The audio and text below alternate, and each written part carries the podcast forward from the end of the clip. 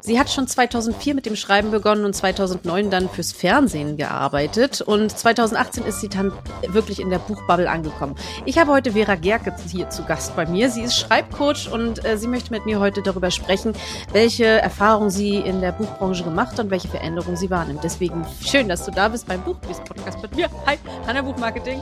Und äh, ja, schön, dass du da bist, wie gesagt. Ja, danke Hanna für die Einladung. Ich freue mich total und äh, ich bin sehr gespannt auf deine Fragen. Äh, Im Endeffekt sind es eigentlich nur drei grobe Fragen und dann gucken wir mal, wie sich das ganze Gespräch entwickelt. Also so ein bisschen äh, Geister vergangenen Weihnacht, gegenwärtigen Weihnacht und zukünftigen Weihnacht. Hoffentlich nicht ganz äh, diese also wir wollen natürlich gucken, dass wir nicht zum Schluss den Sensenmann hier stehen haben, sondern ein bisschen äh, gucken, wie sich das Ganze entwickelt und wie man damit umgeht vor allem.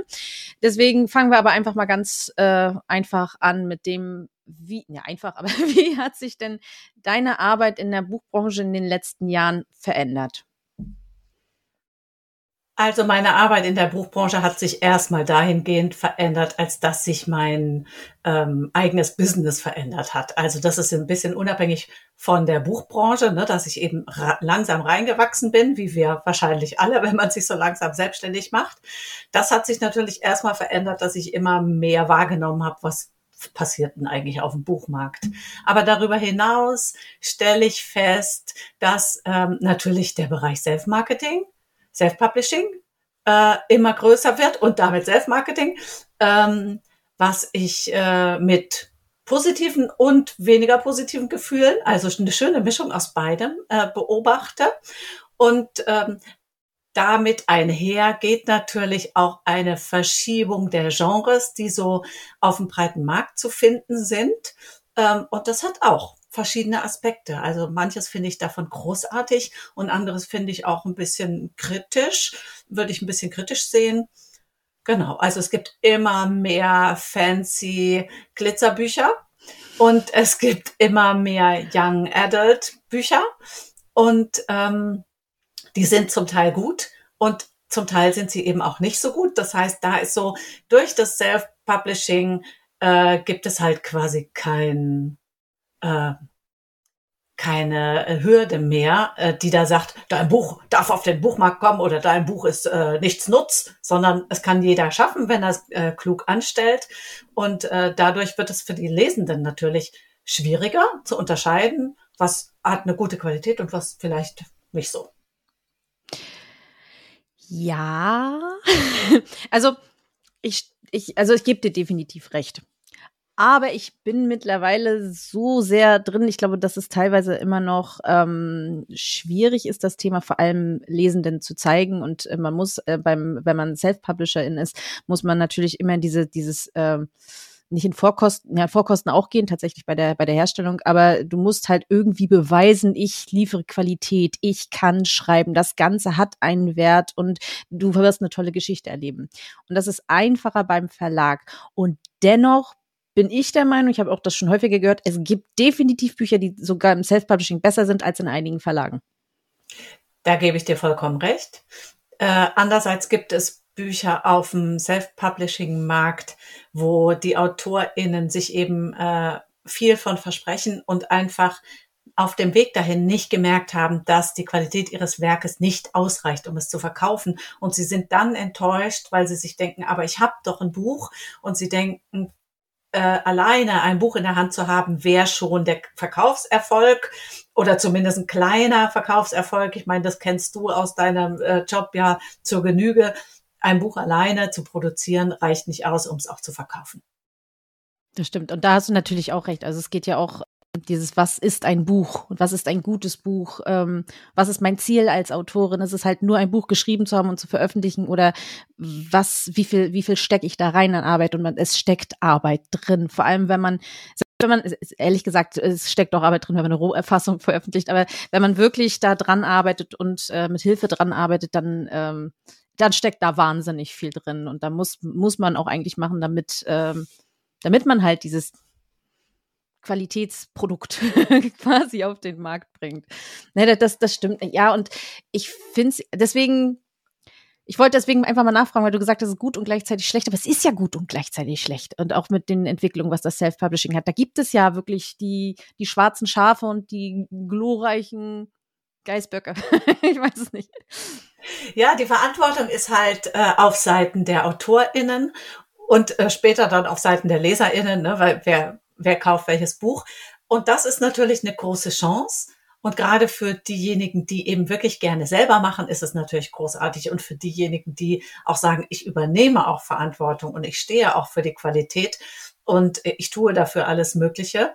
Aber es täuscht eben manchmal darüber hinweg bei denjenigen Leuten, die vielleicht dazu neigen, sich so ein bisschen durchzufuddeln oder die sich überschätzen und denken, das ist jetzt schon fertig, das ist schon großartig und bringen es auf den Markt und dann fallen sie auf die Nase. Aber bitte, die ähm, Erfahrung lehrt einem vielleicht dann auch, das beim nächsten Mal ein bisschen anders zu machen. Also prinzipiell finde ich es natürlich super. Und äh, das ist ja nicht nur im Self-Publishing, das sieht man ja jetzt heutzutage im, in den sozialen Netzwerken, überall. Wir dürfen einfach alle mitsprechen in dieser Gesellschaft, in der öffentlichen Diskussion und eben auch im Buchmarkt. Und das ist prinzipiell natürlich total positiv. Wo ist denn ähm, der Moment, wo du quasi mit, mit einhakst? Also vor allem die Frage, ich hatte ja gefragt, wie sich deine Arbeit verändert hat. Merkst du denn im Kontakt mit KundInnen, dass, äh, dass dort in einem anderen in einem anderen Moment zu dir gekommen wird oder dass häufiger diese, diese Hilfe in Anspruch genommen wird? Also ist es mehr so dieses Bestreben, ich will besser werden oder mehr so dieses, nee, ich kann schon alles? Äh, es ist eher das Bestreben, ich will besser werden. Also die klassische Kundin, die zu mir kommt, ist diejenige, die äh, mit großem Elan in ein Buchprojekt startet, voller Motivation ist, schon immer davon geträumt hat, entweder Autorin zu werden oder dieses eine Buch zu schreiben, damit anfängt und plötzlich merkt, es äh, reicht nicht alleine Bock zu haben. Es reicht nicht alleine eine gute Idee zu haben, sondern man muss sich irgendwie sortieren. Und mein äh, Punkt, wo ich einsetze, ist erstmal runterfahren, die Aufregung wieder zu beruhigen und zu sagen, es ist normal, dass Chaos und Ordnung sich abwechseln und es ist normal, dass du zwischendurch nicht siehst, wo der Horizont ist, aber du musst trotzdem wissen, was hinter dem Horizont zu erwarten ist. Also nicht einfach irgendwo hinfahren und eine Weltreise machen, ich, ich guck mal, wo ich ankomme, sondern dass du schon klar definierst, was soll denn das für ein Buch werden? Was ist denn das für eine Geschichte? Äh, wie dick soll das werden? Wann will ich das rausbringen? Und um wen geht es und um was geht es? Und das erlebe ich ganz oft, dass das AutorInnen verpassen zu definieren. Also, dass sie einfach losreiten und denken, wow, eine gute Idee, die führt mich auch an ein gutes Ziel. Das ist aber nicht automatisch so gegeben. Und äh, es sind diese KundInnen, die unterwegs merken, ihr Gaul reitet dich weiter quasi. Ne? Also die, die merken, äh, irgendwie bockt das Vieh. Und äh, dann kommt oft, dass sie erstmal denken, okay, sie haben, um jetzt mal in der Metapher zu bleiben, in die ich mich zufällig verstrickt habe, entweder so, ich habe aufs falsche Pferd gesetzt oder ich habe mich aufs falsche Pferd gesetzt oder äh, ich weiß nicht, wie ich reiten kann. Also und meistens ist es nicht das falsche Pferd, sondern eher das, du weißt nicht, wie man reitet. Und äh, dann gucken wir eben, wie können wir das Pferd fit machen und wie können wir den Weg und wie können wir dich fit machen, dass du dann doch halt dein Ziel erreichst. Hm. Ähm, du hattest ja gerade schon angefangen ähm, mit den Genres und den Möglichkeiten. Merkst du denn da auch Trends, was die Themen angeht oder mehr was die Genres angeht oder eine Mischung aus beiden? Also sehr so inhaltliche Trends derzeit? Also ich beobachte, dass ähm, viele Menschen äh, auf dem Markt sind, die in Richtung Fantasy schreiben. Die kommen aber selten zu mir. Erstens, weil ich die nicht anziehe, weil ich selber keine Fantasy-Kennerin bin. Und zum anderen, weil die, glaube ich, in ihrer Bubble sehr viel ähm, Community-Austausch äh, haben und sich da selber ganz gut unterstützen und gegenseitig helfen können. Äh, deswegen kommen die selten zu mir, aber davon gibt's natürlich total viele. Wer eher zu mir kommt, sind Leute, die ein Lebensthema haben und daraus einen autofiktionalen Roman machen wollen und die sagen, ich möchte aus meinem Leben erzählen, aber man soll mich nicht erkennen oder ich möchte daraus schöpfen und sozusagen eine Essenz erzählen in einer spannenden Geschichte. Und ähm, genau, denen kann ich eigentlich sehr gut helfen, weil äh, ich da sehr schnell den Punkt finde, wo deren Energie herkommt und was sie aussagen wollen. Also es ist einfach für mich äh, herauszufinden, wenn jemand aus seinem eigenen Erleben schöpft, was ihn antreibt. Und das ist natürlich ein großer Motor, um auch das Ziel zu erreichen. Mhm. Ähm, das heißt also, da hat sich thematisch gar nicht so viel bei dir verändert, weil du, weil du da schon diese Leute anziehst, auf die du dich auch äh, spezialisiert hast, wofür du dich positioniert hast. Ja, genau. Also es ist nicht ausschließlich, es kommen auch ab und zu Leute mit äh, anderen Romanideen zu mir.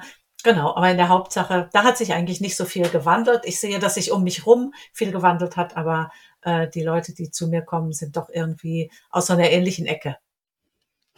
Wie sieht es denn da aus? Denn ähm, wenn wir über Veränderung sprechen und auch, äh, du hast ja über deine Selbstständigkeit auch gesprochen und ähm, gerade mittlerweile, ich glaube, das ist nicht zu weit hergeholt, wenn ich sage, dass Positionierung sehr im Mittelpunkt und äh, sehr wichtig geworden ist, ähm, auch für Menschen in der Buchbranche, für Autorinnen, genauso wie DienstleisterInnen. Und deswegen mal die Frage, inwiefern hast du deine Positionierung dort auch bewusst gewählt und versucht, in diese, in diese Kerbe zu schlagen, in diese Nische zu gehen?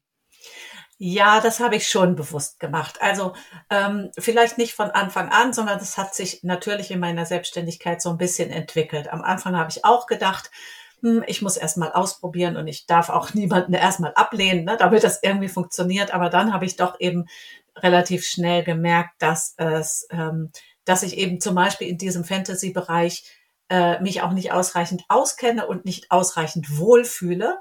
Und deswegen habe ich das so ein bisschen ausgeklammert, was nicht heißt, dass ich manchmal doch jemanden berate. Aber dann geht es meistens eben über eine Beratung auch nicht weit drüber hinaus. Und dann kann ich vielleicht an jemand anders weitervermitteln, der sich da besser auskennt.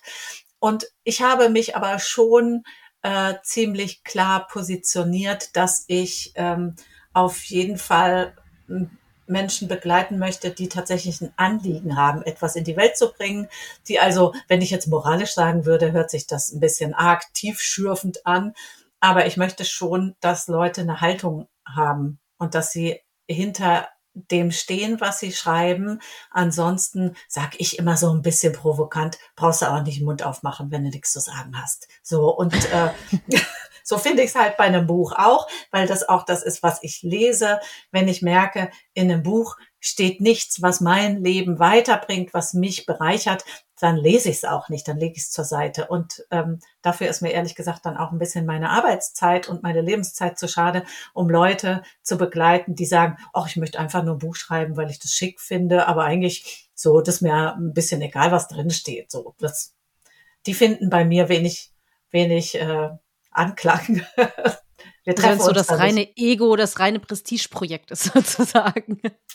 Ja, ja, ein bisschen schon. Also wenn es wenn es so austauschbar ist, ne? Also auch ein Ego- mhm. oder Prestigeprojekt kann man, wenn man ein bisschen bohrt, kann, wenn man dann bohrt, kann man rausfinden, was ist eigentlich das echte Anliegen. Meistens gibt es ein echtes Anliegen, aber es gibt ich glaube, dass es immer ein echtes Anliegen gibt, wenn man sich hinsetzt und diese Arbeit auf sich nimmt.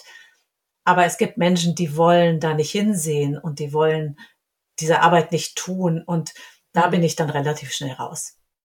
Also dann so eher, welche, was bist du bereit zu tun? Welche Schritte bist du bereit zu gehen, um das, um dieses Projekt tatsächlich zu erreichen? Weil ja. ähm, wenn es nur so, ein, so eine fixe Idee ist, so von wie, oh, ich wollte auch mal ein Buch schreiben, und mhm. dann mache ich das jetzt und äh, man merkt, dass da mehr dran hängt und dann sagt, oh, ich, so wichtig ist mir auch nicht. dann ist natürlich ja, genau. Wa warum macht man das Ganze? Also das ist ja auch immer so im, im Mittelpunkt, warum mache ich das Ganze? Ich finde auch total interessant, äh, weil du gerade gesagt hast, das ist das, was ich auch lese. Ähm, ich habe mich ja irgendwann, ich bin, bin ja auch von, äh, von Haus aus eigentlich Journalistin, dann äh, mich zur Lektorin weiterbilden lassen und äh, habe mich vor allem auch immer so auf Fantasy-Themen und Kinderbücher fokussiert, habe das aber nicht, zumindest nicht bewusst nach außen getragen. Es sind aber die Themen, die ich immer mal wieder sage, weil ich, wenn ich in den Stories von meiner Familie erzähle oder die Bücherteile, die ich dann doch, ähm, die ich dann doch lese oder wenn ich im, im Zeilenschlinger äh, tatsächlich auch darüber spreche, Beispiele bringe, sind das halt oft die Bücher, die ich lese, aber ich habe es nicht bewusst gemacht und selbst jetzt, wo ich halt so sehr auf Content Marketing konzentriert bin, die Hauptgruppen, die ich anziehe, auch die bei uns beispielsweise im Right Choice Club sind, ähm, sind wirklich Fantasy-Autorinnen und Kinderbuchautorin, was ich total spannend finde, obwohl ich mich jetzt in den Themen mittlerweile versuche, da wirklich es ist für jeden möglich, äh, sein, sein Buch zu vermarkten, wenn man bereit ist, gewisse Schritte zu gehen, auch hier übrigens. Ähm, das heißt aber hier, ich so, versuche so Themendiversität reinzubringen und immer Beispiele von verschiedenen zu bringen. Und trotzdem sind das die Hauptgruppen. Ich meine, ich habe da überhaupt nichts, kein Problem mit, aber ich finde es lustig. Ja, interessant. Ja, ja, es ist, äh, wir riechen es halt doch. Also wir riechen es und wir riechen auch danach, glaube ich. hm, du riechst nach Kinderbuch. Oh, und du riechst so ein bisschen nach Autofiktion gerade. genau. Ähm, ich möchte aber trotzdem gerne noch äh, ne, den Blick nach vorne gehen und nach vorne richten. Das hatte ich ja vorher angekündigt, das möchte ich nicht äh, übergehen. Also gehen wir zum Geist der zukünftigen Weihnacht. Ähm, was meinst du denn, in welche Richtung sich vor allem deine Arbeit weiterentwickeln wird und die Branche weiterentwickeln wird? Also meine Arbeit ähm, im Moment sieht es so aus, dass äh, sie sich dahin entwickelt, dass ich tatsächlich gucke, dass sich Leute, ähm, es ist so eine Mischung zwischen, ich begleite dich durch dein Buch und ich begleite dich durch die Reflexion deines Lebens. Ich bin kein Life-Coach oder so, aber ich merke, dass ich an den Kern der, der Energiezentrale, um ein Buch wirklich nach vorne zu bringen, dann komme, wenn ich herausfinde, was dieser Mensch, diese Autorin wirklich im Leben auch will. Und mhm. äh, deswegen habe ich vorhin gesagt, da scheiden sich manchmal die Geister derjenigen, die das äh, bereit sind zu tun. Es ist immer ganz viel Arbeit an sich selbst und nicht, nicht nur an dem eigenen Schreiben, weil das Schreiben ist eben man selbst. Und äh, ich habe zum Beispiel ein, er ist nicht mein Kunde, das ist eher mein Schreibbuddy, also wir arbeiten auf Augenhöhe. Der hat, äh, als wir zusammengefunden haben, hat er ein sehr intellektuelles, sehr kompliziertes Buch in Angriff genommen und die Stimme, die daraus sprach, war eine sehr gekünstelte und sehr egozentrische. Und ich habe immer gesagt, mein Freund, ich höre vor allen Dingen dein Ego dadurch. Ich höre vor allen Dingen dadurch, äh, du willst mir zeigen, was du für ein toller äh, Sprachkünstler bist. Das hat eine Weile gedauert, bis er da von runtergekommen ist. Und dann hat er irgendwann dieses Buch zur Seite gelegt, nicht weitergemacht und hat gesagt, du weißt, eigentlich möchte ich was ganz anderes wirklich erzählen. Und dann hat er das angefangen zu schreiben, was er wirklich erzählen wollte, nämlich etwas eben aus seinem Leben. Und sofort war diese Stimme weg, die mich vorher so gestört hatten. Auf einmal hat er sofort in einen Ton gefunden, der wirklich authentisch und sehr lesenswert ist. Und das ist so ein bisschen die Arbeit, die ich auch versuche zu tun, wirklich zu sagen, wo ist deine authentische Stimme? Nicht jetzt im spirituellen Sinne oder im therapeutischen Sinne, sondern im künstlerischen Sinne letztendlich. Ja, Authentizität ist was ganz, ganz Wichtiges. Ähm, es ist ja das, und das, das merkt man auch, wie du halt sagst, man merkt halt manchmal auch wirklich Bücher, denen, die einfach sagen, wegen, du wolltest jetzt mal zeigen, wie intelligent du bist. Alles klar, ja, genau. habe ich verstanden. Danke, kannst mit jemand anders drüber reden. Äh, das ist nicht die Kommunikation, die wir beide miteinander führen. Ja, genau. Ähm, ja. Also es ist ja alles Kommunikation. Ähm, jedes Buch ist Kommunikation, jedes Marketing ist Kommunikation. Wenn ich schreibe, ist es Kommunikation. Das ist alles eine Unterhaltung mit einer Leserin. Also das Ganze über Raum und Zeit quasi. Ähm, ich finde ich finde das so toll, was für Möglichkeiten es dadurch gibt. Und deswegen finde ich den Ansatz auch total spannend. dass das ja fast so ein bisschen, du hast zwar gesagt, du bist kein Life-Coach, aber so ein bisschen äh, Leben reflektieren durchs Schreiben auch ein bisschen bei dem mit reinkommt. Also transzendierend. Ja, ich weiß auch, dass, also es gibt auch KundInnen, die schrecken dann erstmal einen Moment zurück und wenn sie dann merken, es passiert ihnen nichts, weil ich nicht urteile oder nicht sage, du musst dein Leben irgendwie anders gestalten und sie dann merken, ich kann mich öffnen und äh, das bleibt unter uns und es, äh, es ist gut aufgehoben, dann passieren halt da wundersame Sachen. Aber wenn ich wirklich frage, warum willst du das schreiben? Und dann so, ja, hahaha, ha, ha, aus dem und dem Grund, ich wollte schon immer mal ein Buch schreiben und ich frage dann, und warum? Was möchtest du denn, was am Ende dann bei rauskommt? Möchtest du, dass deine Mama sagt, das hast du toll gemacht? Oder möchtest du mit deinem Buch, was auch ein absolut berechtigter, ähm, berechtigter Grund ist, äh, oder möchtest du damit äh, zeigen, ich finde diese und jene Umstände in der Welt ungerecht und das wollte ich schon immer mal in einer Metapher irgendwie in die Welt bringen? Und das rauszufinden, wenn man diesen Punkt rausgefunden hat, dann weiß man, wo man hin zurückgehen muss, wenn einen die Energie verlässt. Wenn man nicht mehr weiter weiß, dann geht man dahin zurück und sagt, warum wollte ich das nochmal schreiben? was war nochmal, mhm. wollte ich jetzt meiner Mama beweisen oder was wollte ich in die Welt bringen oder wollte ich irgendwie die Umstände in unserer Gesellschaft verändern oder wollte ich einfach eine schöne alternative Liebesgeschichte mal schreiben, die so ganz anders ist und die einen zum Träumen bringt. Und dann kann man da wieder, äh, ja, wieder Kraft rausziehen, um dann wieder weiterzugehen, wenn es mal nicht so gut läuft. Ja, obwohl ich irgendwie etwas in mir nagt, noch mal kurz dazu zu sagen, dass es schwierig ist, wenn man als Grundmotivation hat, man möchte jemand anderen etwas beweisen, weil man im schlimmsten Fall nachher enttäuscht wird, wenn es nicht gereicht hat. Also kommt ja. dann sehr auf diese Dynamik an zu der Person, der man etwas beweisen möchte, ob Mutter, Vater, ähm, weiß ich nicht, Nachbar aus der dritten Klasse. Ähm, einfach nur, ich, ich, ich, ich hätte mich jetzt hinterher geärgert, hätte ich es nicht einfach noch mal ganz kurz dazu gesagt. Ja, das ist einfach. Du, Du hast ja. vollkommen recht, Hanna. Und äh, wenn man dann dahinter guckt, ist ja auch noch mehr dahinter. Also es ist ja mhm. selten mhm. nur, ich möchte, dass meine Mama äh, mal einmal stolz auf mich ist. Ne? Man kann ja da wiederum dann dahinter gucken und sagen, warum? Warum ist sie nicht stolz auf dich oder warum bist du nicht selber stolz auf das, was du tust? Mhm, und, genau, so ähm, klingt das nämlich gerade so. Die, eigentlich der Versuch, sich nicht länger klein zu fühlen und inwiefern mhm. macht einen das Buch dann größer? Ja, und manchmal kann man daraus zum Beispiel ein Thema generieren weil man dann vielleicht merkt, okay, mein Thema ist, wie kann ich mich emanzipieren gegen, dass ich eben abhängig bin vom Lob meiner Eltern oder so sage ich jetzt mal plakativ. Ne? Und dann, ja. das ist ein ganz starkes äh, Thema zum Beispiel im Jugendbuch. Und das kann man mhm. dann da auch einfließen lassen. Oder für junge Erwachsene, die merken, hä, ich bin, was weiß ich, 30 und ich tanze immer noch nach der Pfeife meiner Eltern.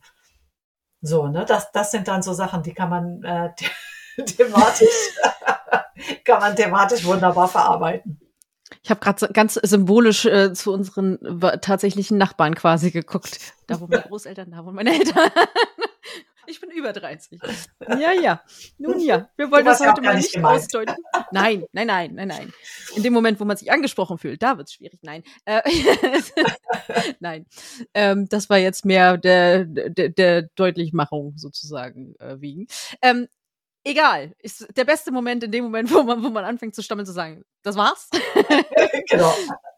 Äh, ich danke dir, dass du dir Zeit genommen hast. Ich fand das wahnsinnig interessant, auch mal äh, aus Sicht eines Schreibcoach, also mit einer Schreib, mit einem Schreibcoach darüber zu sprechen, über diese Themen, äh, bist damit die, die der erste Schreibcoach in diesem Adventskalender, wenn mich nicht alles täuscht. Je nachdem, wann ich dein Türchen unterbringe. ähm, aber deswegen, äh, so zeigt sich halt immer so ein, so ein schönes Kaleidoskop an Möglichkeiten, an unterschiedlichen Perspektiven auf dem Buchmarkt derzeit und auf die Buchbranche. Und äh, jetzt eine Nachricht an dich da draußen, liebe ZuhörerInnen, liebe äh, ZuschauerInnen, wenn man jetzt hier das Video bei YouTube sehen sollte.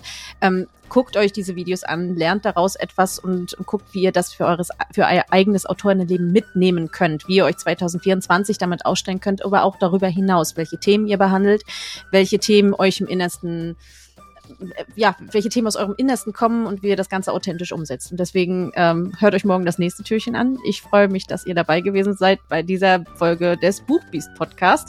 Und ich danke dir vor allem, Vera, dass du dir, dass du da warst, dass du dir Zeit genommen hast.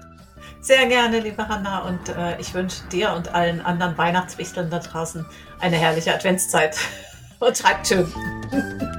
Dankeschön. Ciao.